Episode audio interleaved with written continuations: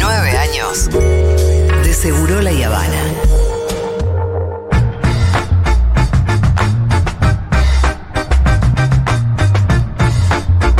Juan Manuel Car, ¿qué tal, señor? ¿Cómo andamos? Bien, me contaron que hubo un blooper ayer. A ver qué de todo. Que el selecto grupo de Un Mundo de Sensaciones salió a comer. Sí. Entre ellos Dieguito Vallejo, que está acá en la. Muy ¿no? bien. En el control. Por eso decía el selecto grupo Mundo de Sensaciones. Sí. Seis personas. Que el señor Fede Vázquez en eso los invita a pasar a conocer el bar. Sobre el final de la noche, ¿no? A 12 Que de la, 12 de la todos noche. con mucho entusiasmo Claro. se dijimos, dirigieron hacia el mentado bar Sí. y que cuando llegaron se dieron cuenta que no contaban con el instrumento básico para entrar a cualquier lugar, que es la llave. Pero fue aparte el momento. eh, estaba por abrir Federico Vázquez y se dio cuenta que no podía abrir porque no tenía la llave. Un- sí, un blooper. Tinelesco fue eso, ¿no? Si lo- te digo que si lo filmábamos era para un documental. Porque fue un momento como. Bueno, ¿Y ahora? No, si- pero si- si te nos asomabas y si- y estaba lindo. Después si ponía cruzamos- la ñata al vidrio, ¿se veía algo? Sí, se veía. Te muestro fotos, boludo, si no pudiste Las ver nada. vimos, las vimos, las vimos, las fotos. Esta mañana mandó Ah, Fede como diciendo, me miren, siento está- culpable. Es real el me bar, no siento es que yo inventé culpable. que había un bar y lo llevé donde no había un bar. Después nos fuimos a la esquina y estábamos como analizando todas las circunstancias. Yo te digo que está muy bien ubicado ese bar. Eh, ¿eh? va a haber eh, encuentros sensacioneros. Eh, ¿Cómo le dicen a su fandom de los domingos? Eh, no, no, no tenemos nombre, pero se ¿Cómo no puede tienen? pedir. ¿Y ¿Cuál es? el? No sé qué. ¿Están los segurolers? Los seguros. y son los los. Y sí, están los Stormies. sí, no sé. Pero Los munderos. porque ustedes tienen una base muy fiel. Sí, sí, sí. Hay mucha gente cuyo programa favorito es un mundo de Y sensación. bueno, una vez cada tanto lo vamos a hacer ahí, no, no tengas duda. Y No, aparte, claro. una cantidad de gente está viniendo de América Latina a Buenos Aires estos días y va a venir en la Feria del Libro y va a venir porque hay congresos. Vamos a aprovecharlo. ¿Quieren que vayamos con el avioncito de Dieguito Sí, por favor. a ¿a lugares distintos? ¡Vamos! ¿Qué si se vamos? Eh, Brasil, ¿querés ir? Por favor. Entiendo igual Siempre que ayer quiero ir a estuvieron Brasil. ¿eh? tratando. Bueno, claro. ¿Quién no, no? ¿Qué lugar de Brasil les, les gustaría ir? Eh, Yo estoy para ir a Salvador de Eh, Bahía. y yo siempre este momento. río. Uh, Bahía ¿No? también. ¿Qué, qué lugar? Sí. ¿Cómo se llama ese lugar de vacaciones que uno va desde Bahía? Que es muy típico que vamos todos los años. Morro do São Paulo. ¡Eso! Uh, Morro do São Paulo. Sí. Yo fui al morro con un novio anterior. bueno. Y la verdad que es un lugar increíble. Qué increíble ese es lugar, un lugar ¿eh? increíble. Sí. Tenés que llevarlo a Fede ahí entonces. Sí, bueno, lo que vamos con, a. con tu novio actual. Mi marido. va- vamos a. Bueno, entiendo que hablaron, ¿no? De Lula y el aborto legal. Sí. ¿Hablaron de Lula y el aborto Ayer legal? escuchamos el audio, no teníamos contexto, Sí. dijimos, uy, mira qué groso escuchar esto, así Bien. que podemos reeditarlo tranquilamente. No, el contexto es eh, un evento en San Pablo con integrantes, ex integrantes del Parlamento Europeo, como el alemán Schulz. eh, Lula, por eso habla del aborto, menciona Europa. Si quieren, lo escuchamos y lo vamos a traducir y después vamos a hablar un poquito de la situación en Brasil. Dale. As mulheres pobres, elas morrem tentando fazer aborto. Las Olha mujeres pobres mueren intentando hacer abortos porque es fazer prohibido y um entonces es em ilegal. E um Las madame pueden hacer un fazer aborto en París o ir a Berlín, ir a una clínica y hacer un aborto. Acá en Brasil no se numa puede porque está prohibido. Esto debería ser transformado en la cuestión de salud pública. Que todo el mundo tenga derecho Me, y no vergüenza. Te lo pisé un poquito como para acelerar los bien. Me divierte porque. Usted no se acelere, señor. Me divierte porque. Este es un argumento, obviamente, incontrastable, que es el argumento de clase, ¿no? Pero que nosotros que ya tuvimos y pasamos por esta discusión y que agarramos argumentos de todos lados, este quedó como uno más. Y uno de los primeros, ¿no? Uno de los primeros, es de clase, es obvio, es como, che, no te puedes pelear con la realidad tampoco, Ajá. Pero al mismo tiempo... Es eh, 2017. eh, para nosotros es incluso, es 2017, poco, es como, poco. sobre eso hay tanto más para decir, porque Sí. yo que soy una persona que no soy pobre, también quiero mi aborto legal. Claro. ¿No? Y Sí. también es mi cuerpo, mi decisión. Y hay un montón de argumentos sobre ese que tienen que ver con una cuestión como em, más filosófica, obviamente también mucho más feminista. No, no, está buenísimo esto que agregás Eh, como para ver también las etapas del debate. a eso iba. Eso Sí. es lo que me interesa, como escuchar este argumento. Obviamente me pone contenta. Si lo contrastás con lo que es Bolsonaro y la Ay. base que sostiene a Bolsonaro, es como, tú- viste, porque acá de última había gente de derecha que estaba a favor del aborto. Sí. Te, Eh, te digo lo que le contestaron a Lula, como para ver también qué hay del otro lado, ¿no? Porque siempre está bueno eso de ver lo- los momentos y el timing. Damares Alves, que hasta la semana pasada era ministra de la familia, porque Bolsonaro tiene un ministerio de la Dios, familia. ministerio de la familia. Eh, y aparte ella deja el gobierno para aspirar a un escaño en el Congreso, dijo, la agenda de Lula siempre fue la cultura de la muerte y la violencia, hablando sobre estas declaraciones de Lula. Eh, esta señora, que además es pastora evangélica, dijo que las próximas elecciones se van a dividir entre la vida protegida desde la concepción, es decir, la propuesta de Jair Mesías Bolsonaro, y la muerte de los niños inocentes, que según ella es la propuesta de Luis Ignacio Lula da Silva, alguien que además le, le- le dio comida a los niños inocentes, ¿no? Porque esto hay que decirlo, si alguien le dio oportunidades a los niños inocentes de Brasil, como dice eh, la señora Damares Alves, fue Lula.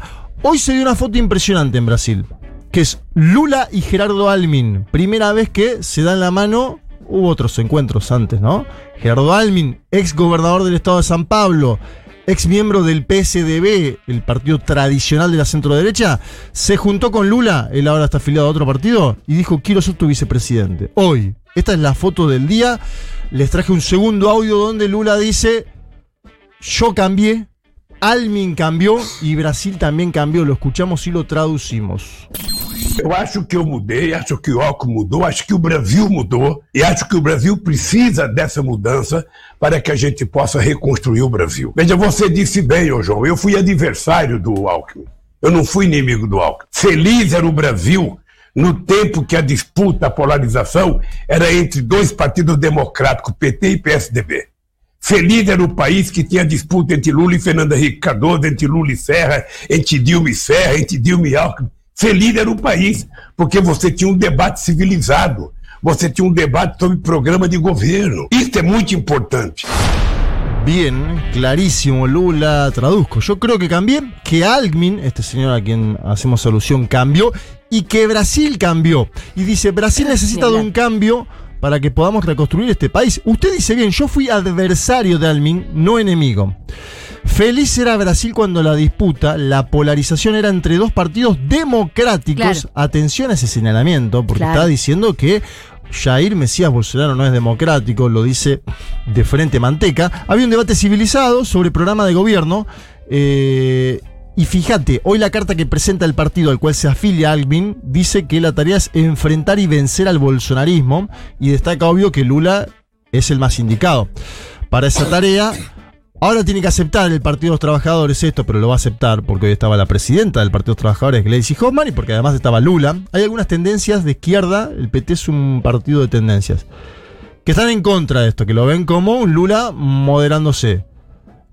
Después el sector mayoritario, ¿no? Que es donde está Lula y otras propias... eh, Igual lo van a votar a Lula, me imagino. No, olvídate. O sea, Lula lo que hace con esto es garantizarse un ¿hay algún voto. tercer candidato de izquierda que pueda llegar a chorearle muchos votos a Lula? No.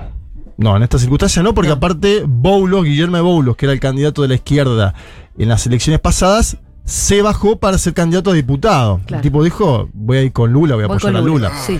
Eh, no, no queda, no a la izquierda no queda nada. Y te diría que en el centro tampoco, porque las opciones esta de la Sí. tercera vía, Moro, además, Moro que se había bajado para ser diputado, ahora no se sabe si va a ser diputado o si quiere seguir en la presidencia, todo como un coqueteo permanente. Lo que sabemos es, última encuesta, Bolsonaro 30, subió un poquito, Lula 44. En todos los escenarios de segunda vuelta Lula gana. En todos. Pero ¿cuánto, Tiene cin- ponele? ci- ¿Cuánto? 55 a 35 con el que quieras. Querés Ah, con. Bol- con Bolsonaro, con Moro. Me parece que hay un dato significativo. Sí, Y- siempre que no pase ninguna cosa de acá hasta las elecciones. Bueno, este es el Porque otro la dato. verdad es que nosotros venimos, viste, hace un montón midiendo a Lula y a Bolsonaro, ilusionándonos, y Sí. las cosas cambian. Claro. Las cosas cambian y aparte hay violencia política en estos países, ¿no? Hay un, di- un diputado bolsonarista que se llama Junio Amaral. Si ustedes lo Sí. buscan en Twitter van a ver el video. Se grabó esta No, semana. tremendo, Se tremendo. grabó esta semana, ¿lo viste, Fito? Sí, sí. Con una pistola semiautomática diciéndole Oh, a Lula Dios. que lo estaba esperando en su casa. Pero son un, son un, son un meme. Sí, Pero son, son un meme, reales. pero son memes más peligrosos. No, sí, porque acá hay algunos diputados así y de reales. atolondrados que no llegan a eso. No. Y menos mal que en Argentina no se llega a esos No, es límites. muy loco ¿no? porque se va corriendo el Sí. límite. Eso se ve en todo. Eh, porque, no sé, hace un tiempo veíamos personajes como Milei en, en otros países, nos reíamos. Claro. Y nada, siempre el susto de que dentro de cinco años tengamos a Sí. un diputado con un fierro. Apareció un guardaespaldas de Milei, fue un guardaespaldas. Ahora, el día que un diputado de Milei se grabe con un chumbo en el auto, vamos a estar ahí sí, ¿no? Por eso, Eh, pero uno no lo veo como un imposible. No, ya no Bueno, lo miro está bien. esto que pasa en otros países como algo que no puede pasar acá. Es, es, eh, interesante el paraguas que va a haber Fito da futuro, ¿no? Eh, vamos a ir hacia Chile muy brevemente, porque después nos vamos a situar también en Perú. La violeta de Dieguito hoy está con todo. Eh, bueno, vino Gabriel Boric acá en Argentina, estuvo esta semana. eh, Fue un poco un bar- Boris Palusa ahora.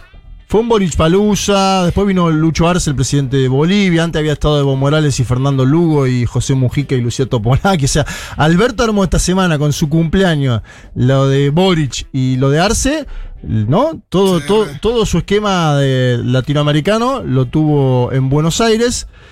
Y aparte Boric estaba como muy entusiasmado con la visita, no sé si lo, lo vieron. Sí, estuvo de Estaba contentísimo. Sí, estaba muy contento. Como, primero por la, Sí, sí, la música, los libros. Choripán en la costanera. Claro. Sí, de- por ahí alguien hacía el chiste de que parecía la programación de Futurock, el circuito de Boric. Claro. Espineta, libros en Palermo, En no sé Twitter, en Twitter circuló ese. Era un buen chiste, te digo, ¿eh? Lindo chiste, buen chiste, yo eh, fíjate. tuvo- tuvo un montón de likes. Algunos dicen ese chiste que como que es un- Te poco. La verdad que claro, El exacto. elemento No, Palermo. son esos chistes que no sabes si son un descanso o no, pero que en todo caso. No, era un descanso, claramente era un descanso. Era un descanso, Sí, pero sí, a la sí. vez te dejaba bien, bien configurado, porque decía Exacto. Spinetta, libros, Perón.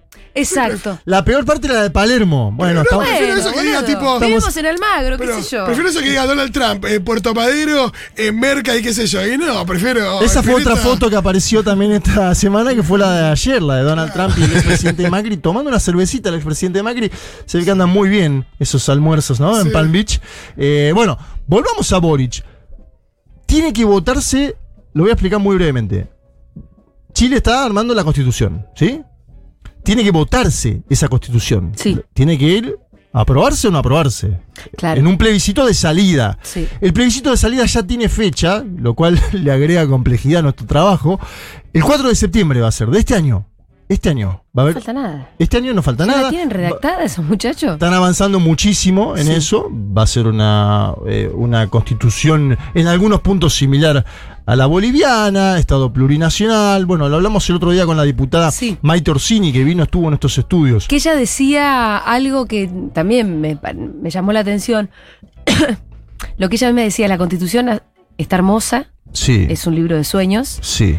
Pero va a tener que ser un poco más representativa porque está el peligro Bueno, claro. de que no la voten después Pri- de tanta historia. Por primera vez, aparte yo le preguntaba por la aceptación de Boric que empezó a bajar. Mientras Boric venía acá a la Sí. Argentina, empezó a bajar. Algunos hacían unas bromas con la devaluación argentina. Decía, Boric fue a Argentina y ya se devaluó. Sí. Igual, ¿por qué, boludo? O sea, si todavía no hicieron ni siquiera nada. Otra de las preguntas que ustedes le hicieron a la diputada Claro. fue, ¿qué hicieron hasta ahora? Y ella dijo, bueno, nada. no sé. Probablemente por eso haya bajado también la Ah, aceptación de ok. Boric. Pero pará, vamos a lo que la porque una, una periodista chilena le preguntó a Boric, le dijo, por primera vez las encuestas marcan que el no a la nueva constitución está en paridad con el sí, lo cual es un problema para Sí. ustedes, porque ustedes están a favor de la, de la apruebo. Y Boric contestó lo siguiente. A ver. en un proceso constituyente en donde por primera vez en nuestra historia estamos discutiendo de manera democrática, de manera paritaria, con participación de los pueblos indígenas, cuál va a ser nuestra carta fundamental. Y los sondeos de opinión a los que hace referencia Isabel, eh, por supuesto que son preocupantes y son un llamado de atención para todos quienes confiamos en este proceso, para todos quienes creemos que este proceso es necesario. Y ahí mi llamado es a buscar la mayor transversalidad y amplitud posible para construir una constitución que sea un punto de encuentro y que el plebiscito de salida sea un punto de encuentro entre los chilenos y chilenas. Bueno, ahí lo tenés. Vos lo que decías vos, transversalidad y buscar que un sector de la derecha, centro derecha, participe y te vote, ¿no? Sí. Que es lo complejo hoy. Porque digo, volviendo a Orsini, que vino acá el otro día, si vos lo llevas a la constitución de tus sueños, a la ultraizquierda, ¿no? Es que viene medio así, ¿no? La redacción. ¿Por qué? Porque el cuerpo legislativo que llegó es un cuerpo que estaba a la izquierda de Gabriel Boric. Exacto. La lista del pueblo, ¿sí? Etcétera. Eh, gente que venía del, de octubre del 19, que incluso le di- dice a Boric, vos no sos parte del octubrismo, ¿no? eh, tenés que indultar a los presos políticos, como le dice. Bueno, Boric tiene ahí una encrucijada que es que el 4 de septiembre también se pone en juego buena parte de su gobierno, me parece. ¿Sí? Si bien es un gobierno que está empezando, Sí, pero no es lo mismo que te vote una constitución progresista, un marco normativo nuevo dentro del cual vos te podés mover con sí. este el- dentro de la nueva legalidad, a que no te lo voten Ah, exacto. y que te tengas que quedar. En el caso de que no se votan, Juanma se queda con la constitución de Pinochet. Sí, No puede, no hay. se queda. ¿Ah, ¿Es todo de nada? Se queda porque es un plebiscito de salida que es obligatorio. Podrá en tal caso, me parece, tengo que estudiarlo bien fino esto, la Convención Constitucional armar una nueva normativa. Esto lo vamos a analizar muy bien el día domingo en un mundo de Bien. las naciones porque Juan Elman está justamente no solo escribiendo un libro que va a salir por ediciones futuro sobre todo esto, sino además analizando la coyuntura, ¿no? El día a día. El último avioncito del Dieguito nos va hasta Lima. La verdad que va. Dieguito que tiene familia en Lima, eh, por suerte están todos bien. Yo cuando escucho las noticias de Perú digo, ah, pero nosotros somos Finlandia al final. Bueno, también, sí. Fi- Finlandia con, con la inflación de Argentina. Bueno, sí.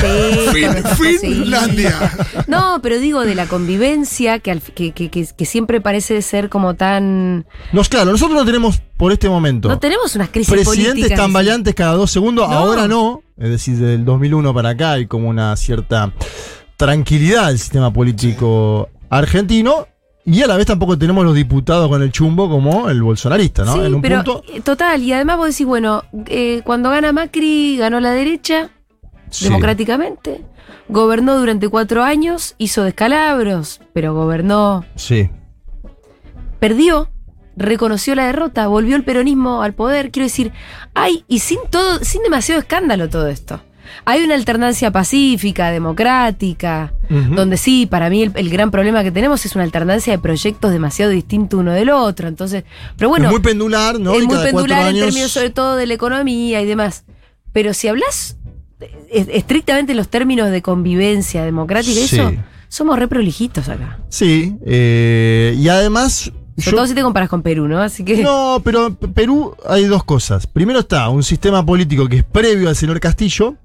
Y después está el señor Castillo y sus equivocaciones, que también existen. Porque un gobierno que es de, de centro, que algunos, algunos ministros eran de centro izquierda. Ayer el primer ministro de Castillo eh, habló de Adolf Hitler, no sé si lo vieron. O sea, son cosas que uno dice, este gobierno ideológicamente, ¿cuál es? Sí. Habló de Mussolini y de Hitler. Bueno, Pero vean- bancando, ¿no? vean el video.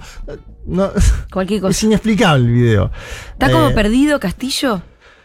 Yo ¿O creo no? que Castillo está perdido, que nunca pensó que iba a llegar al lugar que tiene hoy. eh, y que lo puso ahí también en la polarización con Keiko Fujimori, cierta confianza del interior profundo peruano, cierta confianza en un sector del progresismo. Y él, esta semana, ante el aumento de precios y un eh, paro que hubo, eh, sobre todo de camioneros en Perú, dijo toque de queda en Lima y Callao, ¿sí? Toque de queda, es decir, movilización. Una inmovilización que logró todo lo contrario porque salieron a las calles. Salieron a Ahora, las pero, calles. perdón, me perdí en algo. ¿Por qué el toque de queda? Y porque él dice, para frenar Sí. la movilización que él caracteriza como violenta con eh, grupos de choque, toque de queda, no sé, como una especie de estado de sitio, pero solo en Lima y Callao. ¿Y qué hicieron los miles que estaban en contra del toque de queda? Salir a protestar. Me una especie de recuerda, ABC. me recuerda a un cierto presidente que tuvimos Sí. cuando de la Rúa también anuncia el estado de sitio. fue- Claro. Fue, para. Una situación mucho más terminal, en ese caso la de la Argentina en Sí. ese momento, y Pero la digo, del quiero propio decir, presidente. son esos estados de sitio que, Sí. te- que, que- que generan la reacción contraria a la que busca el estado de exacto, sitio. totalmente. De hecho, le ponían toque de qué y la foto con la manifestación, lo- algunos de los principales diarios del Perú. Lo decía antes, paro de transportistas, producto del aumento de precios en combustibles, un alza que además hay que decir que es internacional, esto es la verdad, eh, todo el alza de precios que estamos viendo en América Latina es internacional. Cuando Alberto dice, yo tengo 40 de inflación mío y 10 externo, puede ser que sea verdad, esto aún así tampoco lo, lo deja indemne de nada, pero está disparada la inflación en todos lados. Y Castillo ayer tuvo que hablar en el interior de Perú y dijo, bueno, voy a hacer los cambios que sean necesarios, lo dijo de la siguiente manera. Asumimos la crítica y también asumimos que hay que ser autocríticos y siempre lo hemos dicho. Y por eso expreso al pueblo de Huanca y al país que si ustedes ven algún sector, algún ministro que no abren las puertas y que no funciona, tráiganos una propuesta y yo haré de inmediato el cambio correspondiente, porque tenemos que ser un, un gobierno que atienda las necesidades del país. Si es cierto que nos hemos equivocado en poner a una persona que se encasilla en su sector y más obedece a su director, a su viceministro, a su sector y no atiende a la población, díganlo. Estoy dispuesto a hacer los cambios inmediatos. Bueno, ahí está, ¿no? Ah, Con la soga al cuello diciendo, ahora voy a hacer los cambios inmediatos que haya que hacer. Vamos a ver, está sonando mucho, ¿no? Hace un sector de la élite limeña que sin duda quiere bajarlo a Castillo Sí. hace tiempo, Desde antes que gane. seguro, pero que por ahí quisiera aprovechar eh, a la vicepresidenta Boluarte, con cual por ahí tienen un poco más de afinidad. Por eso digo, esto es, es una, una arquitectura bastante compleja. En algunos sectores de la izquierda dicen, ok, Castillo es impopular, pero el Parlamento no puede vacarlo, solo el Parlamento, porque también es impopular el Parlamento. Vos, si vos ves las encuestas hoy en Perú, es, es- es tan ilegítimo, te diría, en términos de aprobación. Castillo, que está desaprobado efectivamente en este momento por más del 60% de los peruanos, incluso muchos de los eh, del Perú profundo que De lo votó, votantes. exacto, que ya están desconfiados de Castillo. Pero además el Parlamento, absoluta, hay una desconfianza muy grande en el Parlamento peruano, ¿no? Por las atribuciones de los últimos años. Algunos dicen, convoquemos elecciones generales anticipadas. Bueno, no sé, es una probabilidad. Senor Castillo asumió hace nueve meses Eso te iba a preguntar hace menos de un año. Nueve meses. Es una. Tampoco hay que decir que no lo dejaron gobernar. Eso estoy totalmente de Sí, acuerdo. y que, de hecho, y que ayer. el a- sistema político peruano es muy difícil. Porque si te tiene que el Parlamento aprobar los, Sí. el No, ya tuvo, locura. nueve meses, tuvo dos pedidos de vacancia, tres gabinetes que cambió y tuvo que llevar al Parlamento. Es decir, todo este tiempo el tipo estuvo haciendo modificaciones de su equipo en vez de estar gestionando, ¿no? ¿Y Que no se replantea el sistema político? Bueno, Y que para replantearlo ¿no? tenés que cambiar la constitución y No, para eso sé, pero- necesitas un acuerdo real grande Exacto. que en Perú no hay. En Perú hoy no, no, no existe el consenso que se generó en Chile a partir de las movilizaciones, porque esto es lo otro que hay que decir. En Chile hubo una especie de consenso un poco más grande y que no abarca a toda la población, un sector que va a votar en contra aparentemente. Eh, grande, ¿no? Más del 40% va a votar hoy en contra de la constitución que están analizando en, en Chile. Y en Perú ni siquiera está el debate de, che, vayamos Por a hacer eso, ese eso, proceso. Hay un sector que es, para mí, minoritario de la coalición de gobierno que lo plantea, pero Castillo dice no es la urgencia. Y después está el tema económico, porque nosotros por ahí en Argentina estamos acostumbrados a niveles de inflación producto de nuestra experiencia histórica. En Perú tener 7 puntos de inflación, 8 puntos, te hace ir a la calle, porque vos decís esto no. Primero que no pasó nunca. Segundo que no te aumentan el salario. De verdad que hay un sector de la población que la va a pasar mal en términos económicos. Me parece que eso es lo otro que está sucediendo. Fíjense y lo vuelvo a marcar. Toda América Latina está discutiendo lo mismo. Precios, inflación, salario, canasta básica, eh, salario mínimo. Y el mundo está discutiendo eso. Hay movilizaciones en Grecia por salarios mínimos que uno los vería a la distancia y dice a la pelota, Sí. que es qué importante salario mínimo que piden. Bueno, es parte del mundo actual, ¿no? Eh, y que se fue todo efectivamente al carajo. Así se termina Terminé con la una- columna de Juan Manuel Carr. Si ustedes quieren profundizar un poco en estas El día domingo, tres horas. Tres horas. No, pero vamos a tener también algunas cosas eh, positivas, optimismo. Hay elecciones, Noticias en, de, noticias de Finlandia. hay elecciones en Francia también el día domingo. Está Ah, la- sí. Emmanuel Macron versus Marine Le Pen, una señora a la cual, según algún medio de comunicación argentino, le gustan los gatos. Le gusta, es xenófoba y le gustan los gatitos. no, pero le gustan los gatos, como diciendo. Algo de amor hay. Eh, Es nazi, pero un gatito. ¿eh? No se Qué le niega a increíble, qué nadie. increíble la foto donde está abrazando supuestamente eh, a una persona que, que decide como no tocarla. Eh, persona- bueno. es- a una persona negra. Es que- tremenda la imagen. Y así es Marín, así es Marín. Muchas gracias, Juanma.